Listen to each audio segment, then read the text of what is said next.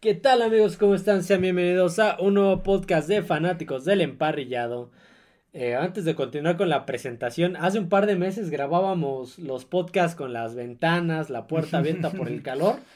Y el día de hoy está haciendo un frío tremendo. Por ahí me parece que va, que se están cruzando unas corrientes en el. Sí, es que hay una. Aquí en México hay una tormenta en la costa del estado de Guerrero, si no me equivoco. Entonces, es lo que está provocando. Hasta por acá llega el, rastro. Sí, sí, hasta acá llegan los efectos de esa, de esa tormenta. Entonces, hay lluvias breves y, este, y todo el día está nublado. O sea, ha estado haciendo frío. Estuve a punto, dije, si está lloviendo, cancelo esta grabación, pero no, no está lloviendo. Llovió en la mañana. Sí, sí, durante la madrugada. Durante la madrugada. Pero a ver, vamos a comenzar con este podcast, con este análisis de la semana 5, eh, para no cometer el mismo error de la semana pasada. Vamos a empezar con los. ¿Cómo nos fueron los pronósticos de esta semana 5? Si me puedes apoyar. Empezando por este. El partido eh, con el que abrimos la jornada. El Chicago Bears visitando FedEx Field y a los Washington Commanders. Próximamente yo creo que van a ser Washington Redskins otra vez. otra vez. Otra vez. Ojalá, ojalá es un nombre de mucha tradición. Pero bueno, ese partido este, lo teníamos pronosticado medio juego. pensábamos que iba a ser un partido cerrado porque considerábamos los dos equipos de, del mismo nivel, pero este... Pues, no, Chicago le metió una paliza de 40 a 20. Por ahí ya ves que te decía que mi rival del Fantasy no, no, no había metido a tres jugadores, tenía tres jugadores inactivos, pero con DJ Moore me metió 49 puntos. Con lo que hizo DJ Moore en ese partido, con eso lo ganaron los los Osos de Chicago 40 a 20, entonces ese resultado pues no lo... No, este, lo... no, no acertamos el pronóstico. Ok, ¿cuál es el siguiente? El siguiente que yo tengo es Jacksonville contra Buffalo. Buffalo, ese fue eh, eh, para, abrir, para abrir domingo en las 7 de la mañana. Juego en Londres, en el Tottenham. Sí, en el estadio del Tottenham. En el Tottenham.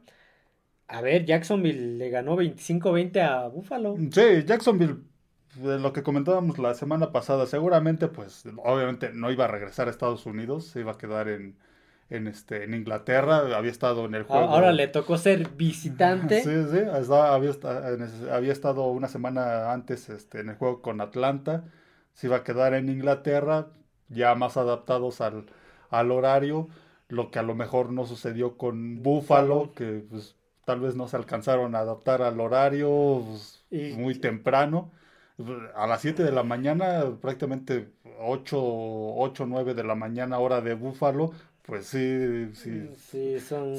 ¿qué, ¿Qué hora? Eran como las. En Inglaterra eran como las 4 o 5 de la tarde. Entonces, pues. Jacksonville ya con dos semanas de adaptación y Búfalo con el. A lo mejor todavía está con el jet lag.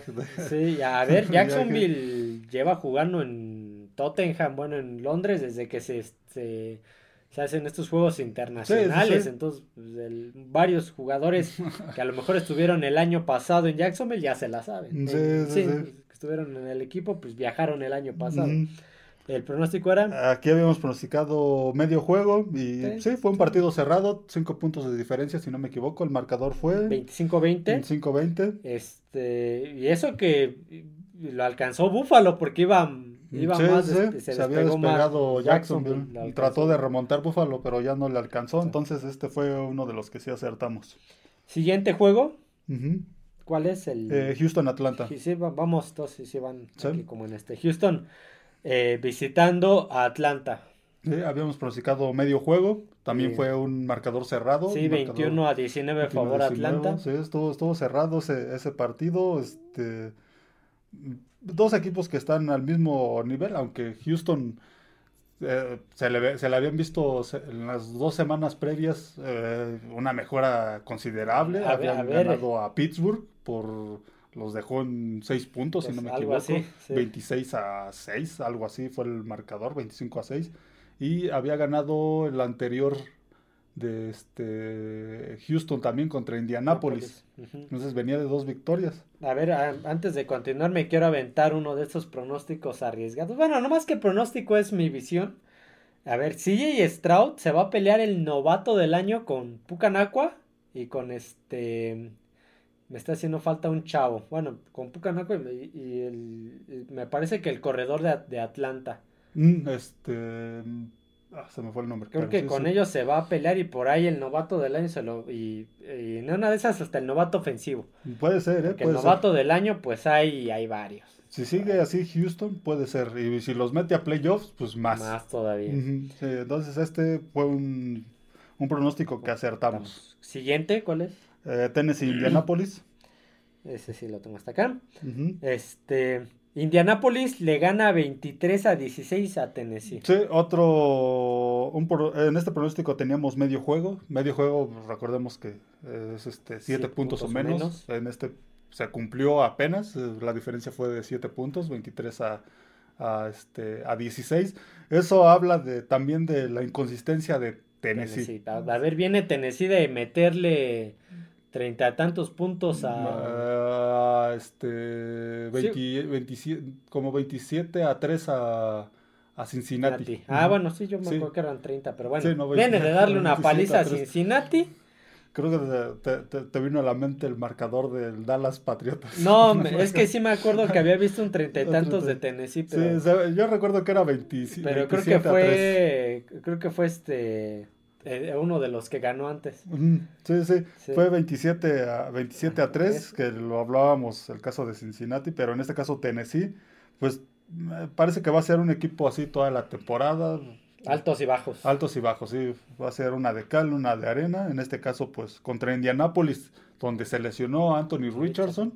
Y, que además, ojo, es rival divisional y es, criterio de desempate directo. Sí, entonces, aquí pues ya tiene una una derrota con un rival divisional y esa división, así como está hasta ahorita la semana 5, pinta para ponerse muy apretada ah, porque todos están ganando entre ellos y aparte están ganando partidos fuera de su, de su división en el caso de Houston que, que le ganaron a Pittsburgh, Tennessee que le ganó a Cincinnati.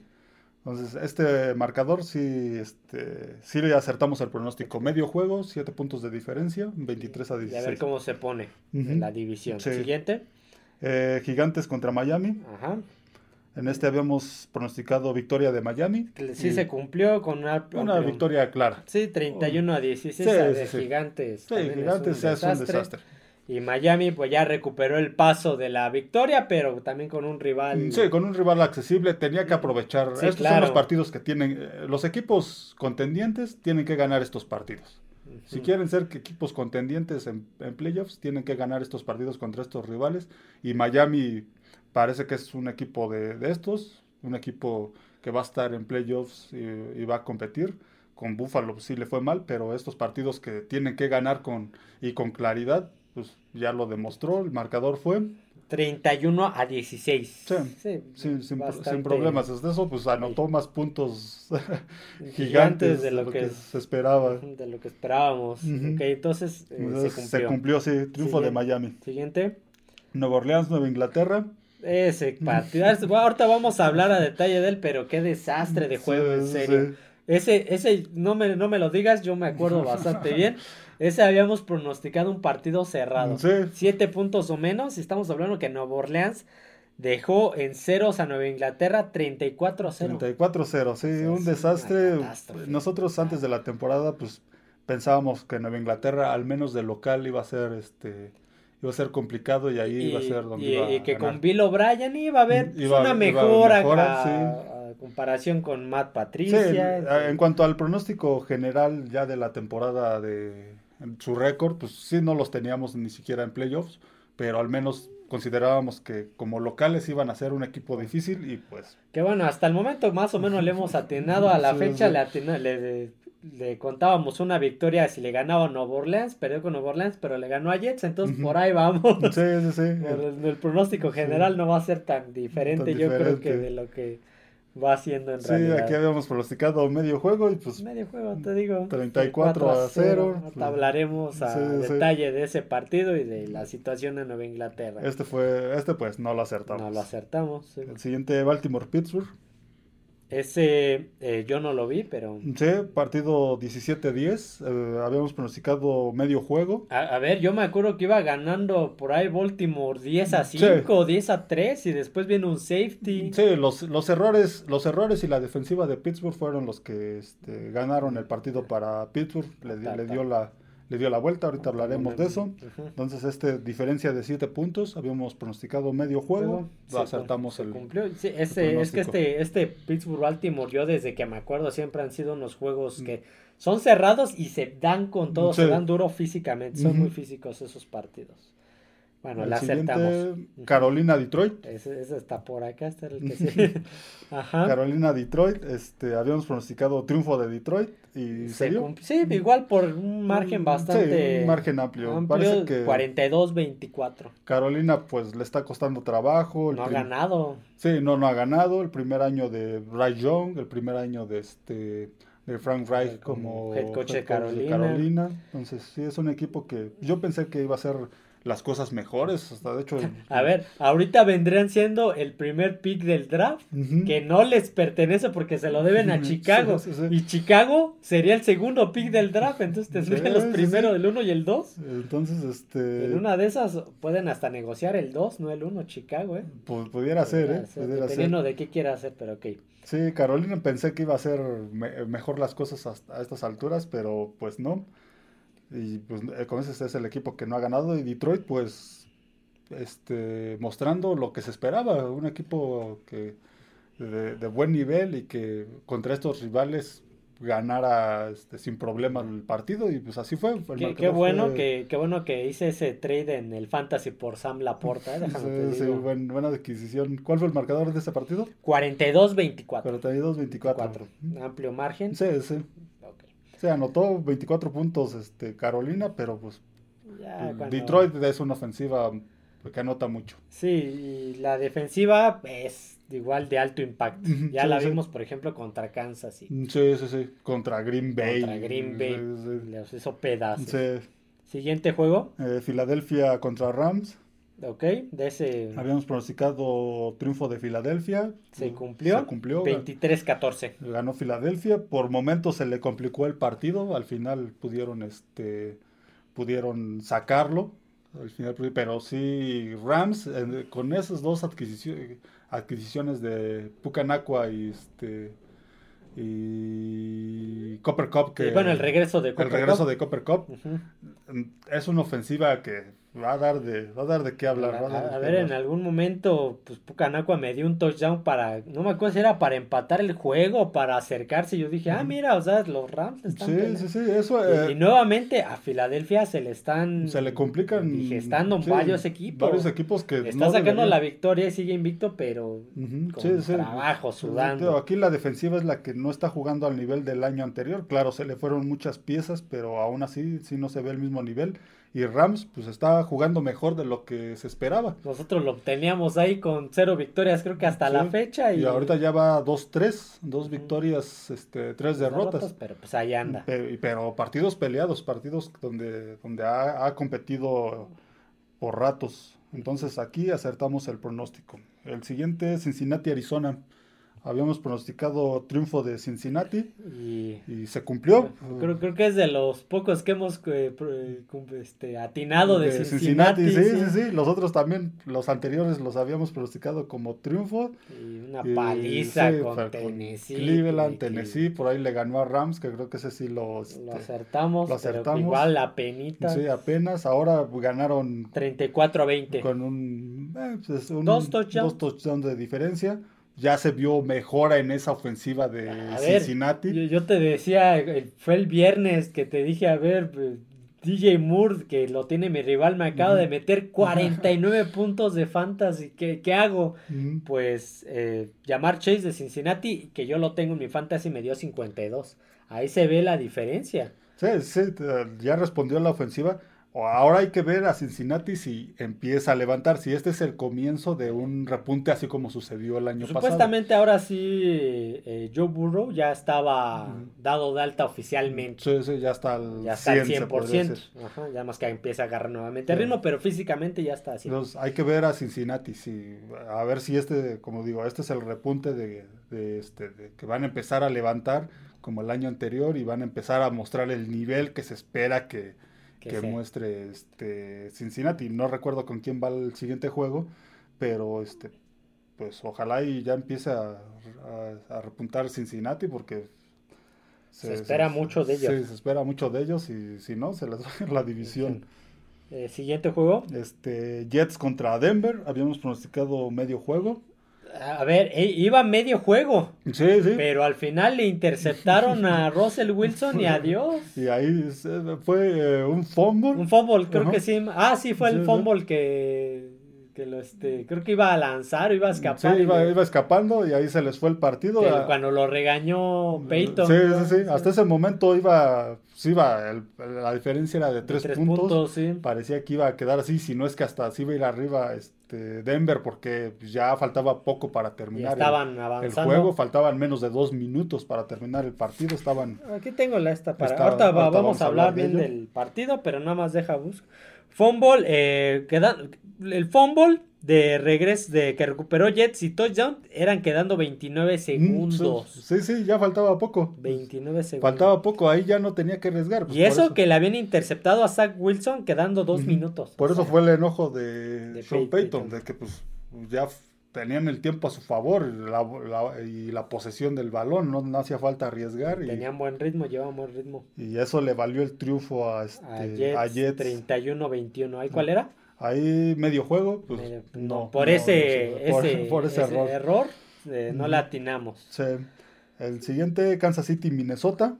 Habíamos pronosticado triunfo de Kansas City. Lo sacó 27 a 20, pero... Otra vez sufriendo, otra vez igual que Filadelfia sí están ganando, pero les está costando trabajo. Algunos equipos, Algunos equipos les están costando trabajo.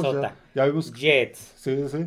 Perdieron con ganaron Jacksonville, perdieron con, Detroit. Digamos que el único que pues, no tuvieron problemas que fue un día de campo, pues fue contra Chicago. Pero, pero los demás, sí, sí les costó, ahora sí que sudaron mucho para Están siendo marcadores muy cerrados. Sí, y partidos muy sufridos que nada más porque en algún momento a lo mejor a la defensiva se les escapó Travis Kelsey, se les escapó Isaiah Pacheco porque de ahí en fuera. Sí, va a ser interesante ver a Kansas City cuando enfrente a un equipo de mejor nivel que Minnesota o que Nueva York. Lo vimos con Detroit, un equipo digamos que de, nivel similar al de Kansas City y perdieron. A, ver, por ahí esta temporada no, creo que no han jugado contra Buffalo, no han jugado contra Miami. Sí, sí, sí. Les toca jugar contra Cincinnati. Sí. Veremos Cincinnati si para ese momento ya, ya, recuperó. el nivel. El siguiente juego creo que es con Denver. Mm, eh, pues no creo que tengan problema. Ah, es un rival divisional, pero pues para lo que es Denver ahorita... Desastre. Mm, está en problemas, entonces... Pero ahora va a ser interesante ver a, estos jefes contra un equipo igual y contra Chargers. Hasta Chargers pudiera ser complicado. Contra los Pats. Exactamente. Entonces aquí acertamos el pronóstico. Para penitas. Sí. eh, vamos a, a cerrar los pronósticos con el eh, eh, Dallas San Francisco. Dallas San Francisco, el juego de domingo por la noche. Sí, habíamos pronosticado triunfo de San Francisco. claro, a ver, yo esperaba un triunfo, esperábamos un triunfo de San Francisco, pero no con este margen. Yo esperaba un, no, no era más un duelo cerrado porque a lo mejor si San Francisco es bueno, ya se demostró es mm, de mejor nivel, pero, sí, no, no. A ver, 42-10 a Dallas. Sí, no. 10 puntos Dallas. Dallas, este, creo que se, se ha sobredimensionado sus triunfos. A ver, le han ganado a gigantes. Que es una línea ofensiva malísima, es uno de, es el, si no, si no es el equipo, es uno de los equipos con más este capturas. Es el coreback más capturado de esta, a ver. Tienen más de 20, en, el de Miami no recuerdo ¿Contra quién fue que le metieron 11? Eh, contra Seattle. Contra Seattle. Le metieron 11 capturas, en un partido. o sea, no, hay equipos que, que, permiten 11 toda la temporada. Un este desastre. el otro fue contra Jets, que pues venían de que aún no sabían que. Le habían ganado a Buffalo, pero, Zach pues, Wilson todavía no agarraba la onda. Se, había, se había ido Aaron Bueno, había quedado lesionado Aaron Rodgers y pues era un equipo que estaba como que reestructurando esa ofensiva, rearmándola. Así que a, modo de jugar terrestre. Entonces, contra Arizona perdieron. Contra Arizona, ahí se empezaron a ver los, los problemas de los problemas de este de Dallas, que, que es la, ofensiva. Que es, si estás abajo, no vas a poder... Eh, Esa ofensiva no te va, no va, no va a poder cargar con el equipo, y sobre todo Dak Prescott. Entonces, si se viene, si se, se viene el marcador abajo muy rápido, lo de se les viene cuesta arriba. Lo de Patriotas, pues ya vimos. Patriotas es un desastre. Es un caos. Es un caos. Y bueno, ahora contra San Francisco, que pues son los partidos que donde tiene que demostrar Dallas y sobre todo la ofensiva y sobre todo Dak Prescott, pues no. No. no, compitieron más que el primer cuarto. Lo demás fue un desastre. A ver, en el de lo que por lo menos para hacerlo aquí rápido, de lo que yo tengo en, en mi en, mis, en mi cronología, en la segunda mitad le interceptaron tres veces a Prescott en la segunda mitad. Sí, sí, sí, no, prácticamente este, desapareció la ofensiva de, de, de Dallas. Entonces, sí, no, Dallas creo que los triunfos, y sobre todo como fueron por marcadores muy, muy amplios, se sobredimensionó este, la, la, calidad de Dallas y ya se vio que pues está a un nivel abajo. Y como dice, estos son los partidos que tienen que ganar porque son los partidos de playoff. Sí, son los equipos con los que se va a encontrar en playoff. Entonces... Bueno, Arizona a lo mejor no. pero, San Francisco, por supuesto, va a estar ahí en el camino. Y más si si es el sembrado número uno, el camino al Super Bowl pasa por la Bahía. San Francisco. Pasa por ahí. Entonces, este acertamos al pronóstico. Y eh, último duelo de la jornada, domingo por la noche. Ahorita, ahorita que hablemos del partido, quiero hacer mención de algo que personalmente me satisface, pero ahorita vamos a hablar. Eh, las eh, Green Bay Packers visitando la ciudad del pecado y a Las Vegas Raiders. Sí, Las Vegas contra Green Bay. Habíamos pronosticado triunfo de, de, Raiders y pues gracias a su defensiva lo ganaron. Ahora sí, gracias a la gracias. defensiva. por, fin. Por ahí Marcus Peters apareció. por ahí este. Por este Spillane, Robert, Spillane, con dos intercepciones. Max Crosby sigue siendo garantía. Sí, Max Crosby, ese sin duda iba a aparecer y estuvo ahí presente. Tuvo por ahí una o dos capturas. Una. Una captura. Entonces, este, sí, muchas, no, muchos apresuramientos. Exactamente, tuvo muchas presiones, entonces, este, pero pues ahora sí, no solo fue él, sino también los demás hicieron de su parte y, pues gracias defensiva, por fin aparecieron. Y ofensiva, por ahí hay un dato que voy a hablar en el partido que fue de, fue de preocuparse, pero pues, al final recuperaron el ritmo. Entonces, eh, entonces, al, final, ¿cómo nos fue? Nos fue, esta, es, ya esta, semana fue, este, ya... Hubo descansos. descansos. Son menos partidos, son 14, ya no son 16.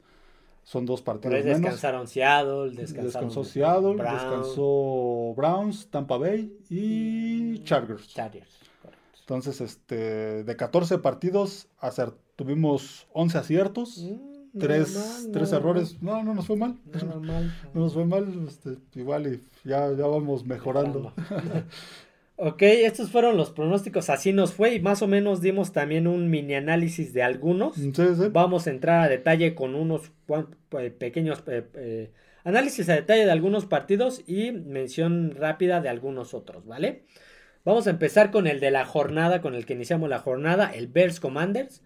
Un partido que este que yo no esperaba que Chicago jugara de esa manera. Sí, no, bueno, ya venía demostrando mejoría sí, pero... del juego con Denver. Este, pues, tuvieron más yardas que, que Denver en ese juego, pero este, por errores se les por errores se les fue en el último cuarto. En este juego jugaron al mismo nivel y aquí pues sí no, no dejaron ir el, partido.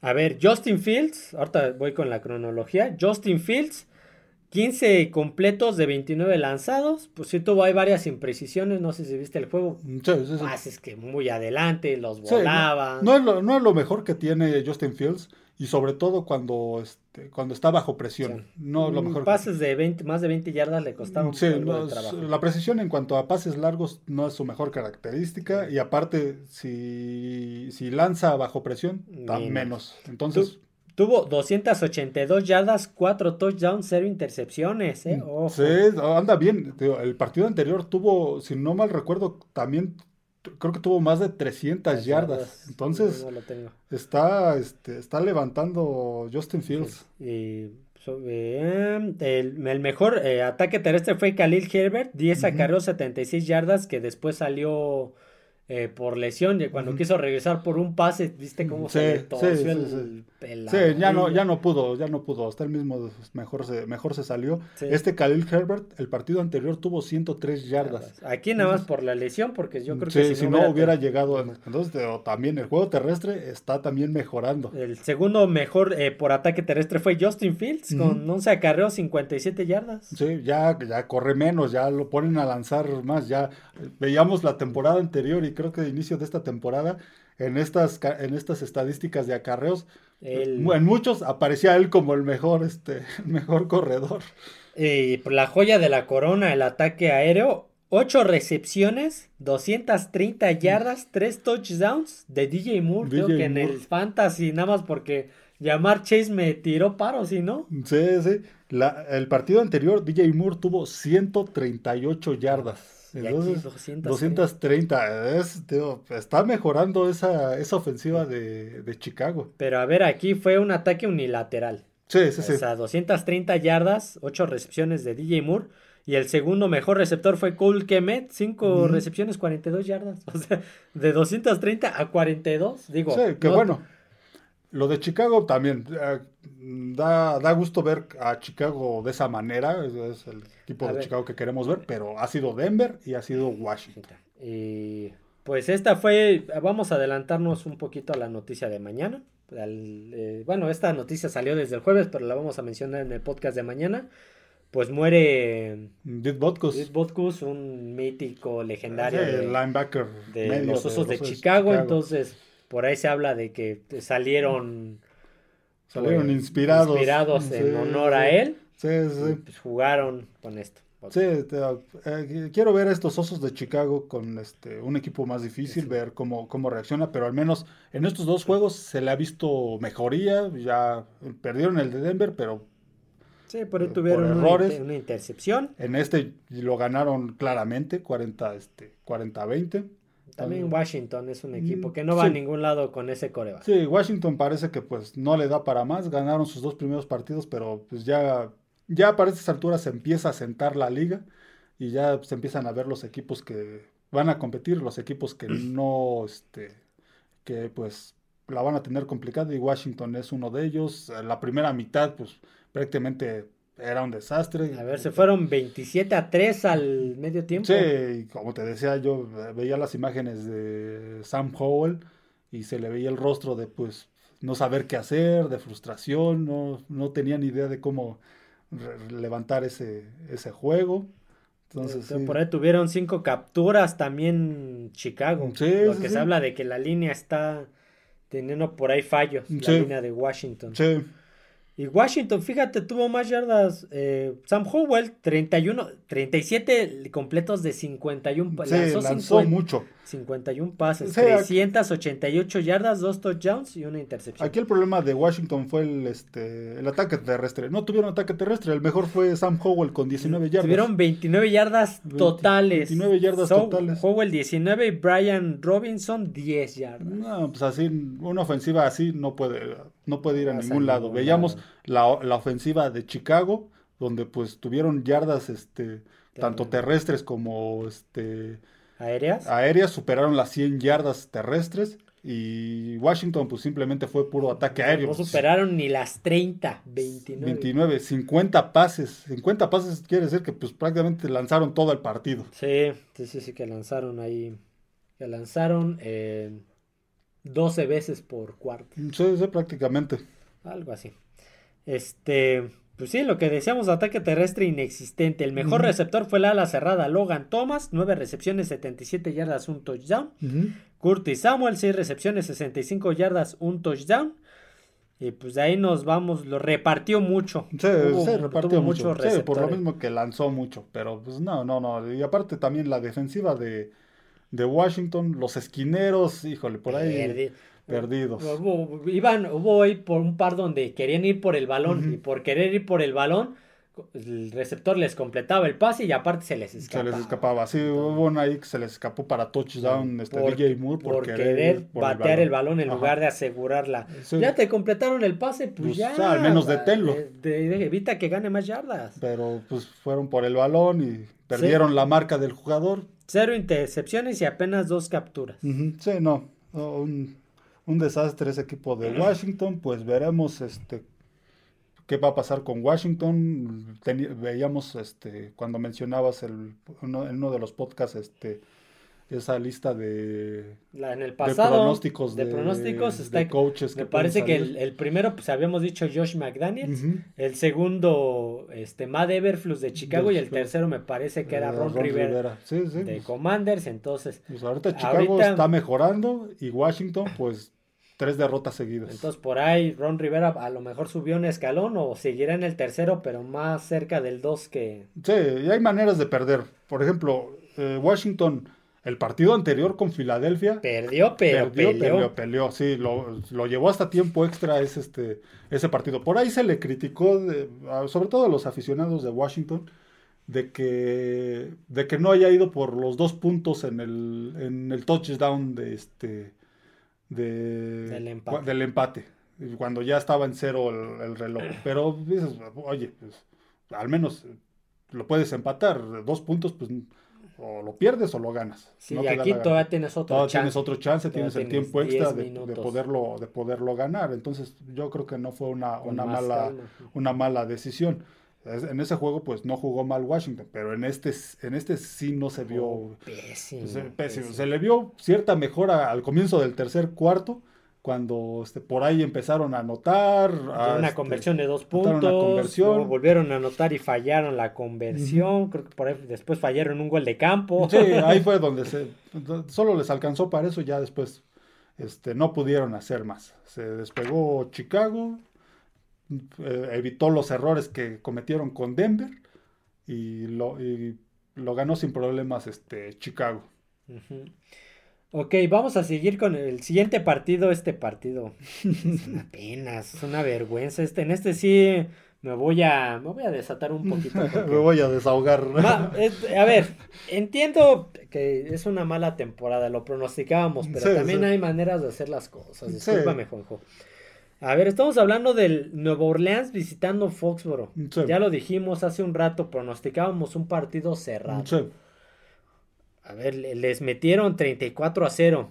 Ah, Ve, ve mi, ve mi, ve mi cronología, o sea, está, no es ni media hoja. Sí, los highlights que duran cinco minutos. Los primeros puntos, los primeros puntos que llegaron en el marcador, obviamente, de Nueva Orleans, fue una intercepción a Mac Jones y Pick Six. En Sí. el primer cuarto, quedando 7 minutos, fue, me parece que la segunda serie ofensiva de los Patriotas. Sí, sí. O sea, ahí, ahí sí llegaron los primeros puntos por un pick six de Mac Jones que me parece que ya es, ya lleva cuatro pick six en la temporada, en cinco partidos lleva cuatro pick six, casi casi uno por partido. Y por ahí escuché, por ahí había visto que creo que Brady tuvo cuatro pick six pero en toda su carrera, Sí. entonces Sí, no, lo de eso, lo de Inglaterra, tío, aquí no es solo la culpa de Mac Jones. No, lo decían, Mac Jones tiene su culpa. Sí, sí, sí, porque es parte del equipo y Sí, lo sí. hablábamos, es la cabeza de Sí, esa sí, ofensiva. sí, sí. Pero, Pero sí, tampoco tiene el personal, decíamos, la línea ofensiva pues es un No. desastre. el ataque terrestre. El ataque terrestre pues no apareció. A- a ver, es 45 yardas. si no me 45 equivoco. yardas. A ver, le entregaban el balón a Stevenson o Elliott y ya para cuando tenía el balón en las manos ya había penetrado la línea defensiva de Sí, Nueva Orleans. Su promedio de yardas fue de 3.1 tre- por acarreo. Ujú. 3.1 yardas por, por acarreo. Entonces, Mira, me acaba de mandar mensaje mi amigo. ¿Crees que los Pats saquen el siguiente juego? Me acaba de llegar literal. con Raiders pudiera ser. Ya, ya no se sabe, la neta.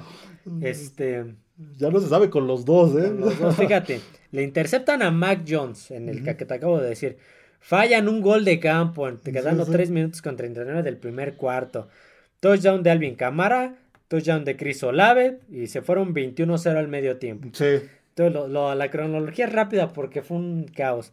Gol de campo de Nueva Orleans, intercepción a Mac Jones, que bueno, esa no fue tanto su culpa porque lo tenía en las manos. fue un este, rebote.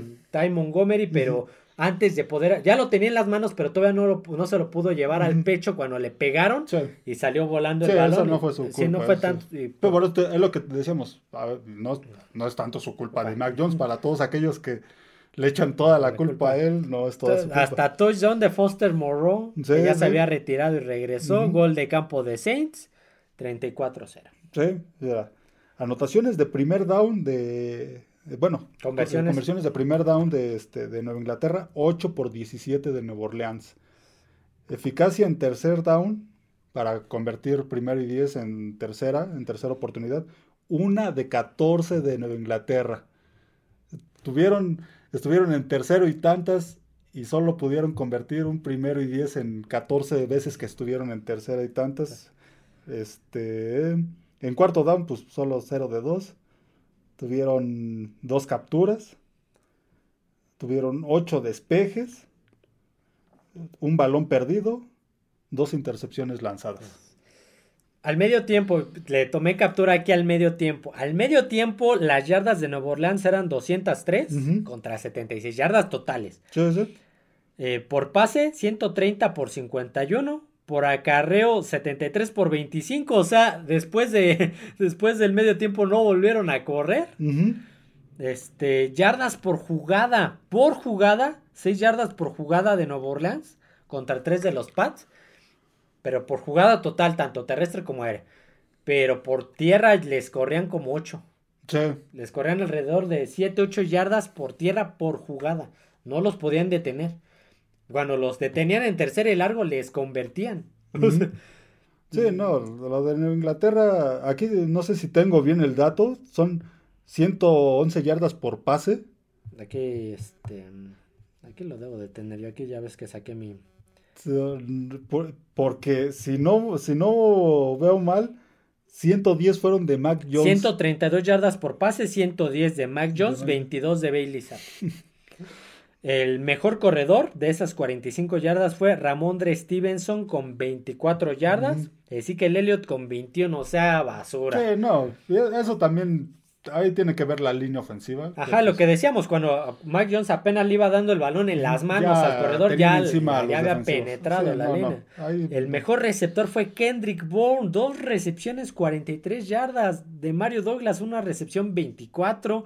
Davante Parker que le habían dado una extensión, dos de dos recepciones, 20 yardas, o sea, lo bueno es que ahora sí senté a Hunter Henry porque él tuvo cero, él no vio acción. Sí, no, lo de Inglaterra, pues sí, lamentable, veremos pues qué sucede con ellos. Ahora van con con este con Raiders. Pues, es un partido con un rival que este pues no no es complicado porque Raiders a pesar de que ganó ayer no, es un equipo que solo le alcanza para eso. Pero a ver, Crosby. Sí, pero la defensiva, la defensiva de Raiders, sobre todo Crosby, es donde van a tener problemas. Porque los, el resto de la defensiva, sobre todo el perímetro, es este. Hasta, hasta el partido de, de ayer, es lo mejor que han hecho. Porque antes de eso. y ahorita vamos a ver la cronología, porque está interesante. A ver, yo quiero continuar con este tema, te dije que me iba a desatar. Lo que vamos de decir, a ver, no es culpa sola. Mac Jones tiene su culpa por varias, varias cosas que dices. Ese pase, ese oh, por ahí, esa intercepción, la primera es, ese pase no lo tuviste que haber soltado, o sea. Sí, sí, sí. Cómete la captura. Ok. O lánzalo hacia afuera. Sí, no, no tenía chance, o sea, ya estaban encima, ya no le daba tiempo de hacer ese pase. El golpe al receptor, bueno, es, son cosas que pasan en el deporte, no alcanzó a llevárselo al cuerpo, le, golpearon, ya no fue su culpa. Digamos que tampoco fue culpa del receptor porque fue algo muy rápido. Apenas lo tuvo, le dieron el golpe. Y pues estaba ahí el... circunstancial. Sí, muy circunstancial. A ver, la línea es una catástrofe. Se vio contra Nueva Orleans contra Dallas, contra Miami, contra Filadelfia. Sí, sí, sí. Sí, no, el problema de la línea ya viene desde la temporada pasada. Sí. Y ya se, ya se veían este, malas cosas y esta temporada se agravó, se agravó ese problema. A ver, tus receptores son Kendrick Bourne. Era por ahí tercer receptor, cuarto receptor de San Francisco. Llevaron a Smith Schuster para ser uno de los principales y, creo que ni apareció en este juego. Este, este tuvo tres recepciones, seis yardas. Dos, dos, yardas por recepción. ¿Invertiste en Smith Schuster para seis yardas en un partido? Eh, te trajiste a Smith Schuster, dejaste ir a. A Jacoby Meyers, que ayer lo hizo bien. Que, ayer lo hizo bien y que si bien no es elite, eh, te saca de problemas. Sí, exactamente. Y ya tenía una química a los con Raiders, A los Raiders los, ha sacado de problemas no solo ayer, sino en varios partidos. Y, salvo aquel partido de la temporada pasada con Raiders, donde se esa catástrofe, te, te, te, resolvían algunas terceras oportunidades. Entonces, lo dejaste ir y te trajiste a Smith Schuster. Le diste una extensión a Davante Parker. Sí. Eh, Smith Schuster. Y no fuiste por eh, este, este, receptor de Tennessee que estaba en la eh, De Andre Hopkins. De Andre Hopkins. Sí, sí. Davante Parker 20 yardas ayer. Trajiste al ala cerrada Mike Gesicki. Sí, sí, sí. Eh, estaba, te trajiste así que el Elliot, eh, cuando estaba Dalvin Cook, que igual no está jugando a su mejor nivel, pero yo creo que mejor que Elliot. Bueno, que con esa línea ofensiva igual y... A la, a la defensiva... Aunque le llevaras a Barry Sanders igual y... Sí, obvio. Pero digo, de todos modos. Sí, sí. Este, a la defensiva tienes a Miles Bryant, un... que ah, por ahí te hace... Es lo que tú dices, una de arena como por 32 de, de grado. O sea, te hace una genialidad, pero te comete 20 catástrofes. Sí, sí, sí. Este, tienes a Jalen Mills. Te acabas de traer a JC Jackson que apenas va a agarrar ritmo. Eh, tu presión es Christian Barmore, que empezó bien su temporada de novato, pero ha desaparecido. Este, Jawan Bentley, que por ahí tuvo una captura. Este, Kyle Dogger, que a veces tiene buenos partidos, pero no es constante. Y, luego, ¿qué, los esquineros, de los safeties, no tienes nada. Sí, no, se, lesionaron Cristian González y Judon, que era el único bueno que tenían. Sí, sí. Entonces, este equipo... Y, pues, pero toda la culpa es de Bill Belichick. Toda la culpa es de Bill Belichick, no en su rol de head coach sino en su rol de gerente general. Sí, ya, ya a este equipo, lo platicábamos tú y yo, a este equipo ya no le alcanza este, con este, el método de austeridad de Belichick. Ya no, le alcanza. El Patriot Way ya no sirve. Le alcanzaba antes porque tenían a, tenías un coreback como Tom Brady, que pues, podía ser este, maravillas con lo que le pusieras.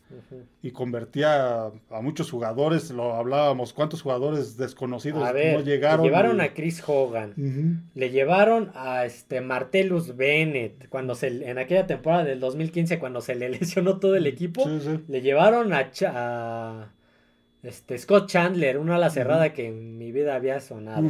Le llevaron a Steven Jackson, un corredor de alto nivel, pero que cuando llegó a los Pats ya, llegaba. Ya estaba de salida. Creo que esa fue su última. Parece que ya avanzaba con el puro olor. Sí, le llevaron a K1 Short, creo que se llama. No me acuerdo cómo se llama. O sí, sí, muchos jugadores así. Pero pues tenías a, Tom Brady. En este, en este caso, pues no tienes a Tom Brady. tienes un coreback que pues tiene cualidades, pero no le alcanza. No, le alcanza con el personal que tiene alrededor, con la línea ofensiva. Entonces, Nueva Inglaterra ya tiene que, y ya viene varios años así, no es que sea el primer año que empieza con esto. Yo escucho mucho, y tú también, el podcast de Enrique Garay, él habla de los drafts pasados. Sí, exactamente. dice, de estos jugadores ya muchos ya ni están en el equipo. y fueron dos segundas, terceras selecciones. También las malas selecciones de, draft, te digo, este, la mala inversión en agencia libre. te lo juro, te lo juro, no es broma, esto no te lo había platicado, te lo juro entre el domingo acabando el partido ayer y todavía hoy, estuve checando a ver a qué horas anunciaban que era despedido. No es que yo quiera que lo despidan, pero te lo juro que dije, es que no, no sé si Robert Kraft ya le, ya le perdió la paciencia, te lo juro que yo esperé la noticia. No porque yo quiera, pero así lo esperé. Mira, este, si en el caso de que no continúe, a lo mejor continuará el resto de la temporada, no pinta bien la temporada de Nueva Inglaterra, pinta para ser un desastre. Al día de hoy son el tercer pick del draft. Sí, nosotros, lo teníamos como con 5 o 6 triunfos por ahí, creo que 6. posiblemente puedan llegar esos seis porque pues todavía tienen por ahí rivales a los que pues, accesibles, todavía pueden y que todavía pueden ganar algunos juegos pero... si no pueden ser menos entonces este tal vez en el caso de yo al menos lo que creo en el caso de que dure este de que permanezca Belichick le van a quitar el rol de gerente general. Tienen que, tienen que. Se lo tienen, que, se lo tienen que quitar. Eh, Patriotas ya tiene que invertir. Lo comentábamos. Los equipos, ahorita ves los equipos de élite, son equipos que han invertido. San Francisco, se llevaron a McCaffrey, se llevaron a Javon Hargrave. Sí, sí. Tan solo en su división, Jets y Miami. ¿Cuánto no le han invertido? Jets le metió a Rodgers, que ahorita pues, por un infortunio se, se, lesionó. Se llevaron a, este, Allen Lazard, Allen Lazard Randall, Cobb, hace la, Cook. La temporada, la temporada pasada se habían llevado a CJ Usoma, hace algunas temporadas a CJ Mosley. Exactamente. Miami, pues le, echó la casa por la ventana por Tyreek Hill, que es un fuera de serie. Sí, sí. por Raheem Monster, que se lo quitaron a San Francisco hace un par de temporadas. Sí, el que llegó de Rams, este el esquinero eh, Jalen Ramsey, que por lesión no había jugado, pero, también, le, metieron, le, metieron, creo que una primera, una segunda a Bradley Chubb, el defensivo, que igual no ha podido jugar, pero ahí están. Entonces, actualmente para competir en la NFL hay que, hay que invertirle. Como decíamos, ya no le está funcionando el método de que pues voy a agarrar jugadores en el draft que nadie quiere y a ver si... Este, yo les veo potencial, les veo potencial a ver si me funcionan, o voy a agarrar en la agencia libre jugadores baratos, y los voy a... Este, a revivir. A revivir. No, no, eso pasaba en la época Brady, ahorita ya, ya no, ya tienen que cambiar el método, tienen que invertirle. Y en el caso de que continúe para la siguiente temporada Belichick, esta temporada yo creo que sí va a seguir. La siguiente, si continúa, tiene que ser nada más ya de head ya solo de head coach, tiene que ceder el puesto de gerente general a alguien más y dedicarse, dedicarse solo a, al coacheo. Y Nueva Inglaterra necesita ya meterle dinero al, equipo. Bueno, ya me deshagué. Ah, por, ahí no, por ahí alguien. Esta vamos a hablar de esta página que me encanta. No voy a decir el nombre porque no le voy a hacer publicidad, no vale la pena. Discúlpeme, eh, página esta de la que voy a hablar, creo que saben de quién son no son objetivos, ah, son muy amarillistas, discúlpenme. Por ahí salió de que como Robert, a ver, esto es una esto es una tontería, como Robert Kraft le está metiendo al estadio para lo del mundial, mm. que no hay dinero para el equipo. A ver, espérate, son, dos, dos, este, totalmente diferentes. son dos, economías independientes. Sí, esas son cosas totalmente lo que le mete este Robert Kraft al estadio viene de su bolsa y lo que sale para pagarle a los jugadores es dinero que viene de la liga. Sí, es lo que se llama Tope salarial. Tope salarial, página amarillista. en serio es una. Por si, No lo, por si no lo saben, hay un tope salarial y ese tope salarial, pues es dinero que sale de, la, de, la, liga. de entradas, patrocinios. Sí, pero, de la liga. pero de la liga, de derechos de transmisión. Robert Kraft dice: Voy a agarrar de mi cuenta de de guardadito, voy a sacar de mi cuenta de Coppel, voy a meter tarjetazo de Coppel para pagar esto, pero de mi dinero, no del, del equipo, del mío. Entonces, esta página, ahorita te digo quiénes son. Cosas totalmente diferentes. El, dinero, no, el dinero que están invirtiendo no, son cosas diferentes. por eso te fue una burrada. Por, eso, es que siempre hemos dicho que en la NFL no hay, no es como en otros deportes como en el fútbol, que pues sí los, los dueños son los que este, pagan y fichan a Messi te damos. y por eso es que hay equipos que les alcanza para fichar a los jugadores a los mejores jugadores y hay otros que pues no les alcanza y al, al, contrario hasta acaban vendiendo a los que van sobresaliendo los acaban vendiendo para dinero. No aquí todos los equipos tienen el mismo dinero por lo que decía el tope salarial por eso hay un tope salarial, porque es dinero de la NFL, dinero que de la NFL. Que reparte parejo. Que reparte parejo el mismo dinero, está en 250, 230 y algo. Este, vamos a dejarlo en 225. 225 millones Chicago, 225 millones Kansas. Todos los equipos tienen este dinero. Ya es cuestión de ellos el cómo lo invierten, el cómo le pagan a los jugadores, el tipo de contrato que les dan lo que les pagan a jugadores que ya ni están en su equipo, pero todos tienen este dinero. Tío. No, hay, no hay equipos pobres ni equipos ricos. Pero sí, esto fue una burrada, pero de esas que, cuando me, digo, me mandó un mensaje mi amigo, le dije, no puede ser. Esas son cosas totalmente diferentes y no se pagan con el mismo dinero. Ok, vamos a continuar porque ya me extendí mucho con este tema, pero me tenía que, que desahogar. este, es, este es uno de los partidos que vamos a hablar rápido. No vamos a entrar. Tengo la cronología, pero no vale la pena, solamente algunos datos. Jets visitando la milla alta de Denver. Sí, sí. Este juego, este se, puso cerrado. Hubo muchos errores en el partido. soltaron balones en los equipos especiales, en despejes, a intercepciones. Ver, por aquí tengo un safety de contra Denver. O sea, le comentaron un safety sí, capturaron a, este, a Russell Wilson, En, la, en, la, zona de anotación. Este, por ahí, ahí tengo un fumble en una patada de despeje de Jets que, que harto lo recuperó Denver. Aquí era cuando decías, bueno, voy a. Puedes, este puedes este, recuperar, ¿no? Ahí es el aire, un montón de aire. Este fumble de Denver que recupera a Jets. Intercepción a Zach Wilson que decías, bueno, ya en la zona roja quedando dos minutos le interceptas a Zach Wilson. Aquí se viene el, la remontada y fomblea a Russell Wilson. Sí, sí, sí. Ah. Fue un partido donde influyeron los errores de cada equipo, las entregas de balón, intercepciones, balones sueltos. Aquí el mejor jugador fue Greg Surline, que les, les dio creo 15 puntos. en... 17 puntos era lo que... bueno, 15 en ah, gol de campo y 2 de, punto, extra. punto extra. Sí, era lo que iba. Lo, a Jets le ganó el partido la defensiva, el juego terrestre y los equipos especiales. Decíamos 17 puntos de Surline. Este, la, la ofensiva en cuanto a juego terrestre tuvo más de 200 yardas. 234, yardas, 177 de Brice Hall, 26 de Zach Wilson, 23 de Dalvin Cook y 8 de Michael Carter. aquí el juego terrestre, los equipos especiales y la defensiva le ganaron el partido a este. Sí, porque Zach Wilson tuvo 199 yardas y una intercepción, cero touchdown. Sí, eh, digamos que ha mejorado, pero en cuanto a no cometer tantos errores. por ahí tuvo ha administrado bien. Sí, por ahí tuvo la intercepción al final. Al final pero ya no comete tantos errores. ha administrado mejor. Sí, está ejecutando, está ejecutando mejor. Creo que le están sirviendo los consejos de, de Aaron Rodgers, porque imagino que ha, de estar involucrado en eso.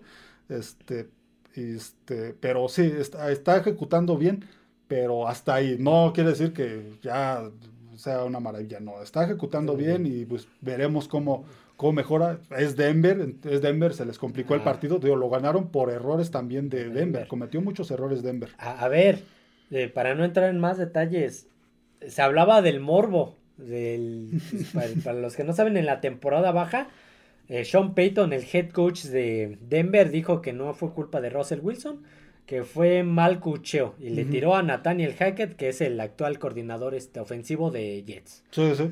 Pues al final enfocaban a Sean Payton y a Nathaniel Hackett, ni siquiera al coach de Jets, a él. Y tú dices, pues creo que creo que no fue buena idea hacer ese comentario, Sean Payton. Y ya vimos que el problema sí es Wilson.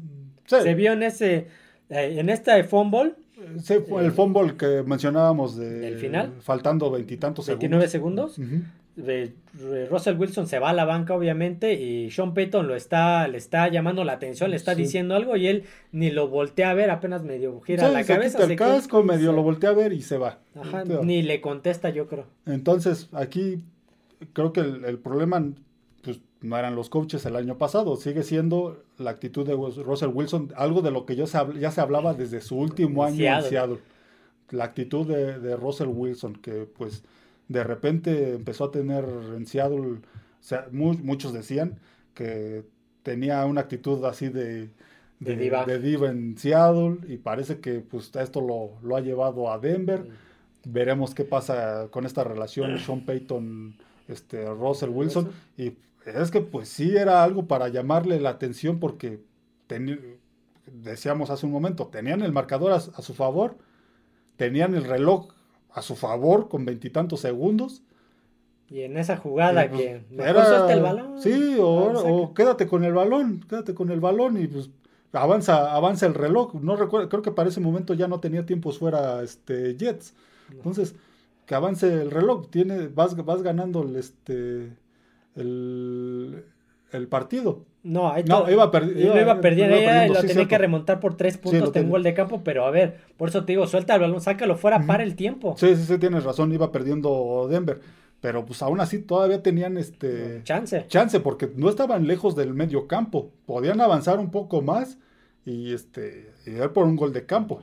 Entonces sí, no, lo de, lo de Denver creo que también eh, parece que pues, la actitud de Russell Wilson, pues ahí No no, sé. no tiene control Sean Payton. Sé, sé que invirtieron mucho en él, pero no sé qué tanta paciencia también le vayan a tener los nuevos. sí, Invirtieron mucho en él, muchas elecciones, dinero, pero pues no te está dando resultados. Y si esta temporada va como va, van a ser dos tiradas al caño. Sí, el problema es, no, no recuerdo cómo está estructurado el contrato de Russell sí. Wilson. No, creo que eran cinco años, si no me equivoco. Ajá, entonces, pues, Y también ahí influye eso, el dinero garantizado, porque si lo sueltas a su segundo año, pero de eso, de ese, de ese contrato le garantizaste el, ¿qué te gusta? El 80%. pues ya fue. Híjole, sí sería Está- una carga económica para Denver, este caso de querer rearmar ese equipo. Pero sí, lo de Denver sí es un problema que tío, va más allá del, del terreno de juego. Creo que también este el factor extracancha, el factor de actitud de Russell Wilson Wilson, tiene mucho. mucho que ver. Ok, vamos a, igual un duelo que vamos a analizar rápido. Este yo no tuve la oportunidad de verlo.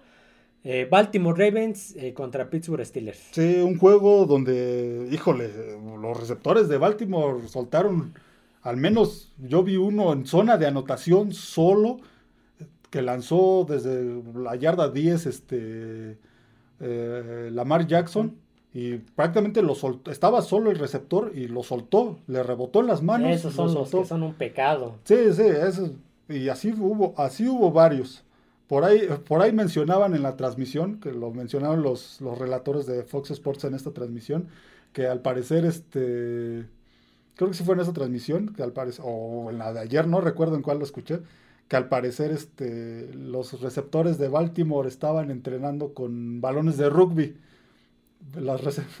Los balones de rugby son más grandes. Son, son de otro, otro tamaño. Creo que esto eh, casi el doble del tamaño de un balón de, de fútbol americano, o un poco menos. Mm, Sí, no, no, recuerdo bien, pero sí son más grandes, son, la forma es parecida, pero no igual.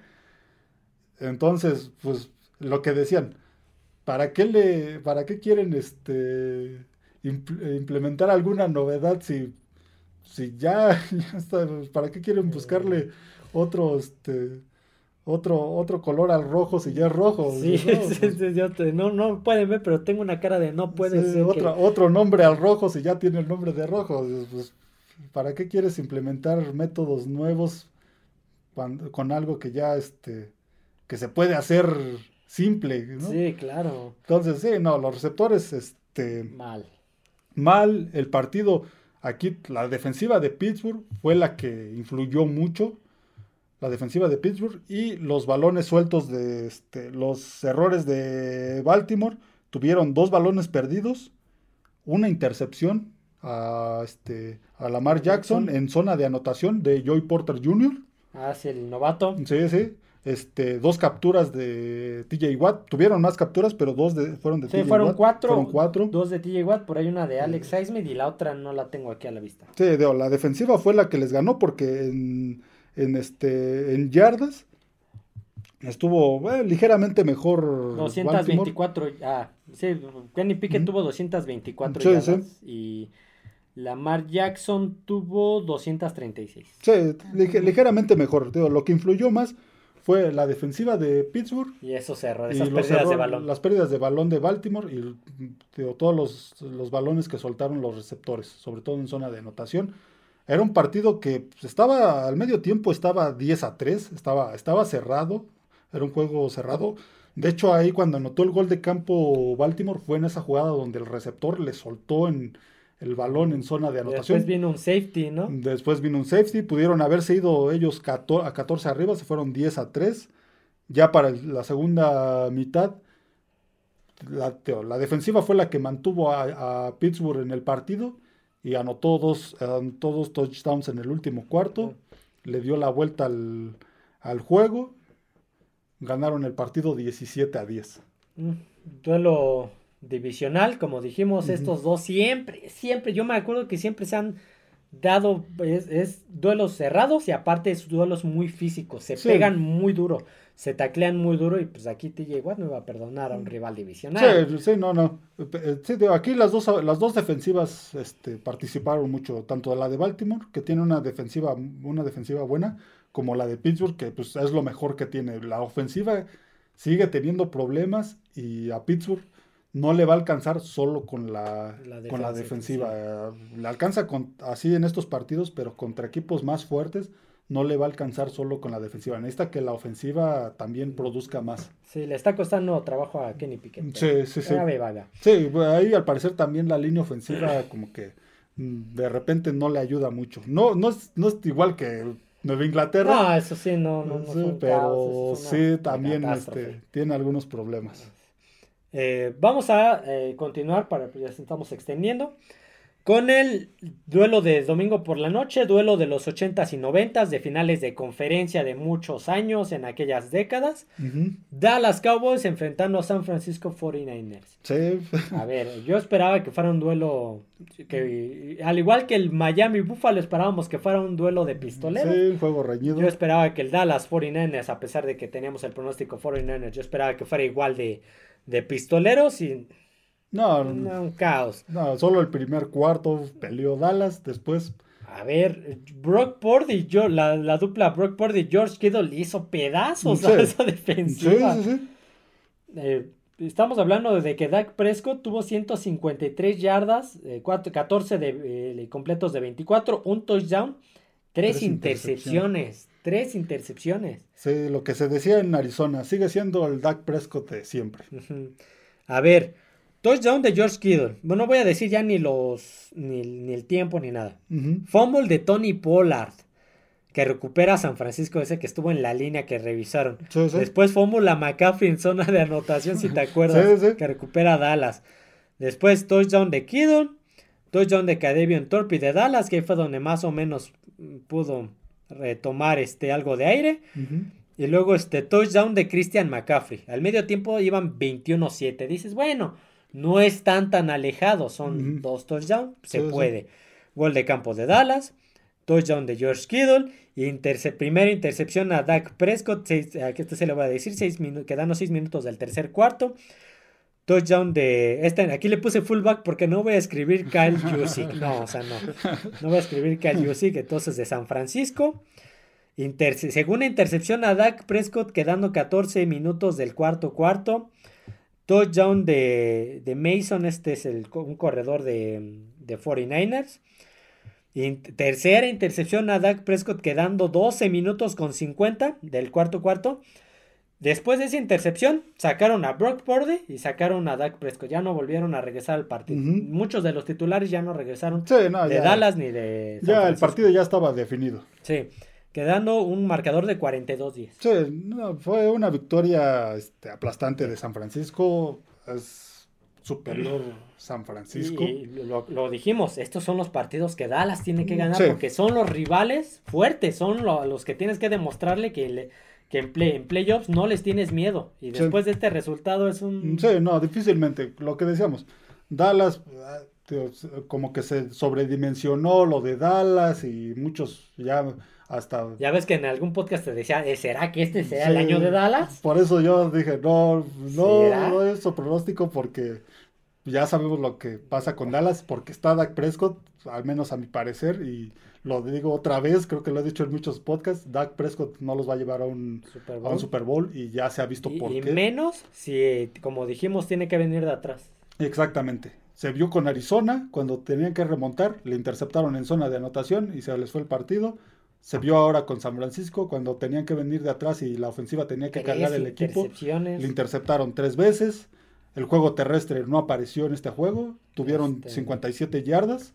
Sí, 29. El mejor fue Tony Pollard con 29. Rico Doble 15. Dus Bong, el chaparrito que yo pronosticaba que iba a detonar 7. Entonces, estos son los partidos donde tiene que demostrar Dallas eso que muchos dijeron las semanas anteriores y pues simplemente no. Parece que pues Dallas les, sí les va a ganar por paliza a equipos como Gigantes, como Nueva Inglaterra, como Jets. pero hasta ahí, pero cuando le toque ahora, vamos a ver cuando le toque con Filadelfia o contra, contra Detroit, creo que también por ahí le toca en la temporada. Ahí es donde va a sufrir. Híjole, lo de Dak Prescott esta temporada le, le, volvieron a, este, a reestructurar el, contrato, le dieron más, más, este, más dinero. Jerry Jones sigue insistiendo. En alguna entrevista antes de empezar la temporada, por ahí dijo que este, él estaba él tenía toda su confianza en, en Dak Prescott. Que veía a estos Cowboys como los de, como los, de los 90. De Troy Imagínate, ahí, para los aficionados que les tocó ver a esos vaqueros de los 90, pues ya me dirán si, si los ven igual. Este, después de esta derrota con San Francisco.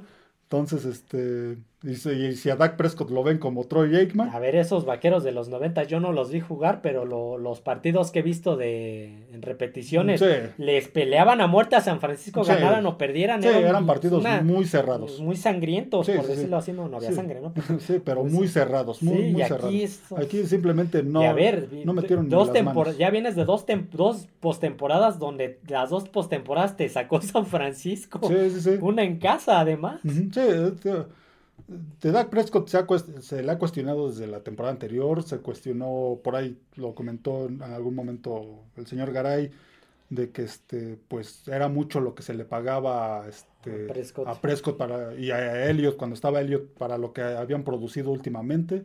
Prescott continuó y con un mejor contrato y sigue igual sigue, siguen lo mismo. Y pues McCarthy, que era el que iba a mandar las jugadas, porque él mandó las jugadas cuando ganó el Super Bowl con Green Bay.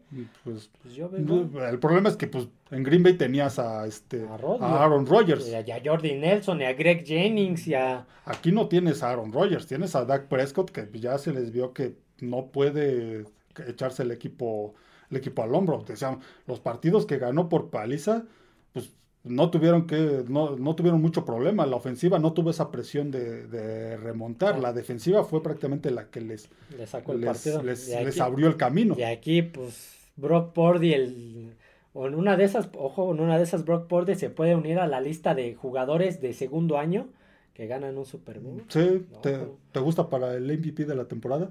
Pues puede ser, híjole, es, que, es que ¿eh? hay mucho de dónde elegir ahorita todavía. A mí, a mí sí, a mí sí.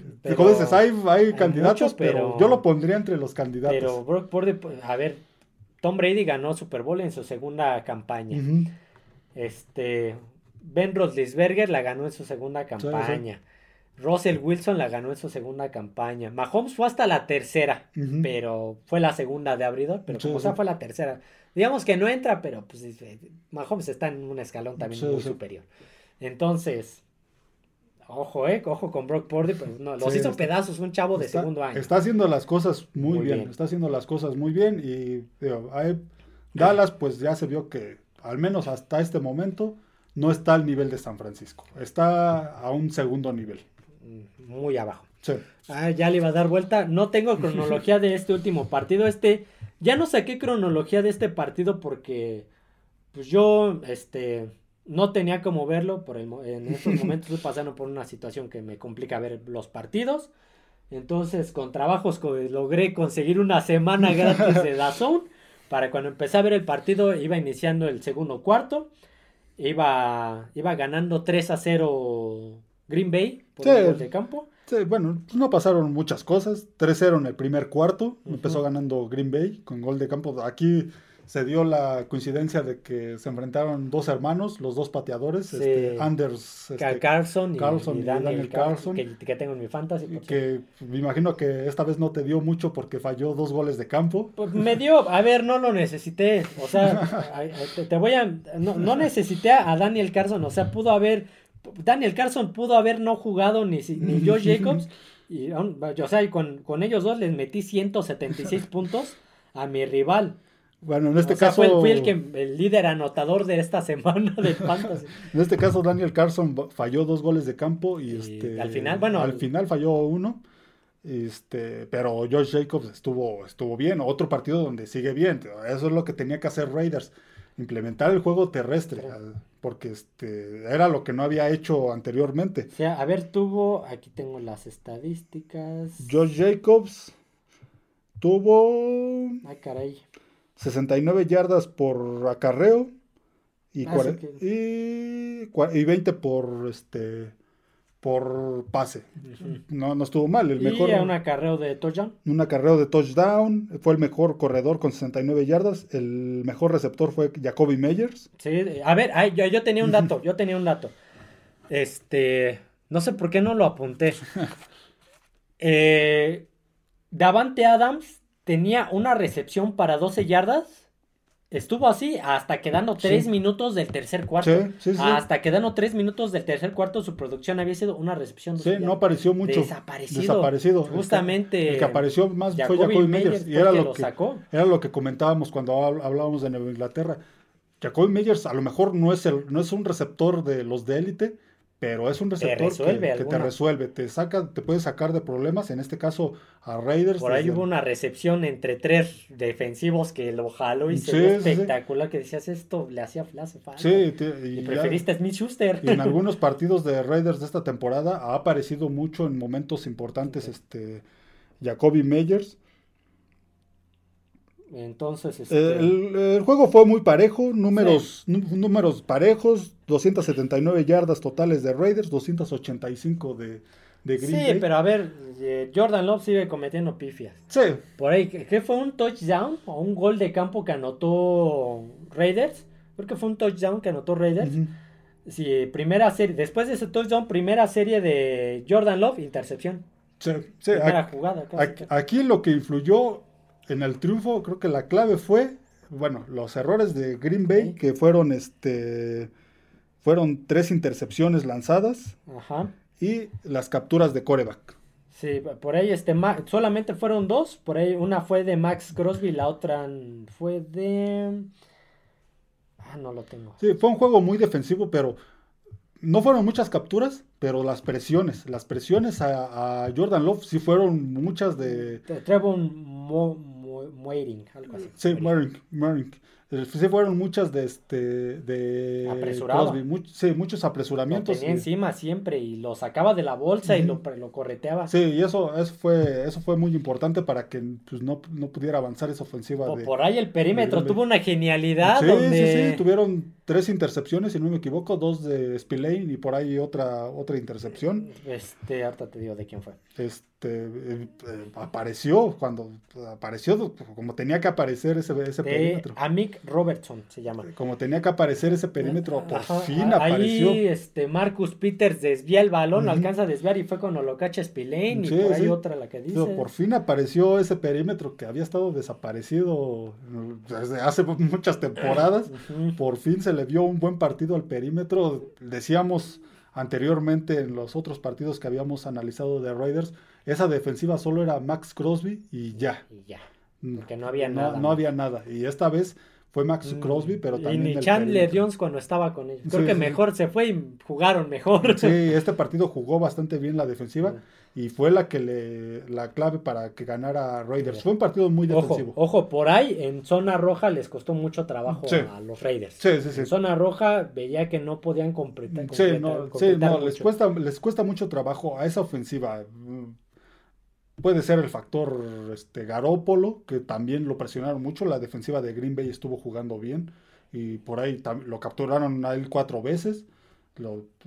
Hubo muy, varios, este, varias presiones, entonces puede ser el factor Garópolo o también el factor cocheo, que ayer lo comentaban este, los relatores del juego, que este pues parece que es una ofensiva que va avanza con el freno de mano, como que muy muy conservadora la, la, la ofensiva. Y sí, no fue un marcador amplio, digo, aquí influyeron los errores de Green Bay a la ofensiva y la defensiva de Raiders que ahora sí sí. apareció. Que hizo bien las cosas. Sí. A ver, yo, yo quería, si se acuerdan ya para cerrar el podcast y terminar con el de los Raiders. Eh, Raiders que juega con los Pats. Ese juego me lleva al diablo. Bueno, lo van a pasar por el 5 adelantándome, entonces por ahí se lo podemos ver. Como les digo, tuve algún pro- algunos problemas para ver los partidos. Contraté una semana gratis de Dazón para verlo por Game Pass. Obviamente, pues es narración en inglés. Es este es Troy Aikman con, con- No me acuerdo quién es el otro narrador. Mm, No recuerdo. Pero bueno, es un Troy Aikman. Algo que, que, personalmente, y mi amigo Rodrigo va a decir, ya sabía que lo ibas a decir, en la transmisión en inglés, creo que fue iniciando el tercer cuarto o a la mitad del tercer cuarto, eh, ponen, después del touchdown de George Jacobs, ponen la narración, un fragmento de la narración de ESPN México. Oh. De Rebeca Landa. Para los que no saben, pues yo soy muy fan de Rebeca Landa, por allá el conflicto de intereses. este, yo, yo soy fan de Rebeca Landa desde que llegó a ESPN. Entonces, pues yo sigo su trayectoria tanto periodística como deportiva desde aquel entonces. Pusieron un fragmento en el, en el partido de, de narración en inglés pusieron el fragmento de su narración del touchdown de George Jacob en español y empiezan a hablar de su carrera como comentarista deportiva y como este de flag football, como oh, jugadora de flag football. Pues no sé, yo soy fan, entonces me sentí, dije, ay, mira, Rebeca Landa, y me sentí orgulloso de que, de que a lo mejor muchos, muchas personas, y ahorita le voy a hacer el comentario, no les gusta su narración. Yo me sentí orgulloso de que pusieran ese fragmento y de que mencionaran su carrera deportiva y periodística de esta, de, esta, periodista. Sí, a, muchos no les, eh, como que no les ha gustado. De la temporada pasada hubo un comentario Me acuerdo mucho en aquel partido, ¿fue el Raiders Kansas City o Raiders San Francisco? no me acuerdo, pero fue un Raiders. Fue, fue un juego de Raiders en, en, Las Vegas y hubo muchos comentarios adversos. Yo tampoco estoy de acuerdo con, con eso. Este, no me pareció una narración mala. Hay mucha gente que pues, se acostumbra a los mismos narradores y... está bien. Cada uno tendrá sus gustos. Pero creo, que la manera en cómo... Sí, pero no, creo que no es, no es errónea. A lo mejor eh, está, digamos que está, eh, está empezando a narrar partidos de NFL. Este, empezó el año pasado en, estos, en, en esa última semana, eh, últimas semanas. Ahora continúa en algunos, estuvo ahora cuando hubo dos partidos en lunes, ella, estuvo uno. estuvo en uno, recuerdo que estuvo en el de Santos contra Carolina y el otro no recuerdo cuál fue, del otro lunes que hubo dos partidos. Y a mi parecer es una, una buena narración, lo narra bien, este, los datos son, son buenos. Sí, no, no es, este, te, digo, y este... es mala, está, está adquiriendo experiencia obviamente pues no la podemos comparar con otros narradores que ya llevan sí como Ciro Porcuna sí Eduardo Varela que son los que narran el ¿Quién, era el, quién eran los que estaban el que narra básquetbol oh, eh, cuando estaba Álvaro Martín con este con Raúl Alegre.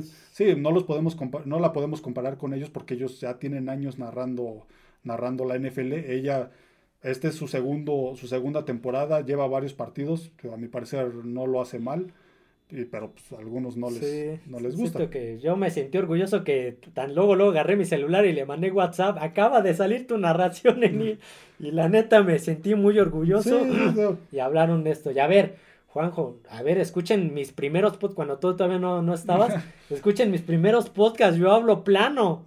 O sea, yo es... Eh, en la, a los 11, a los 12 con 50, Prescott es interceptado en el cuarto cuarto.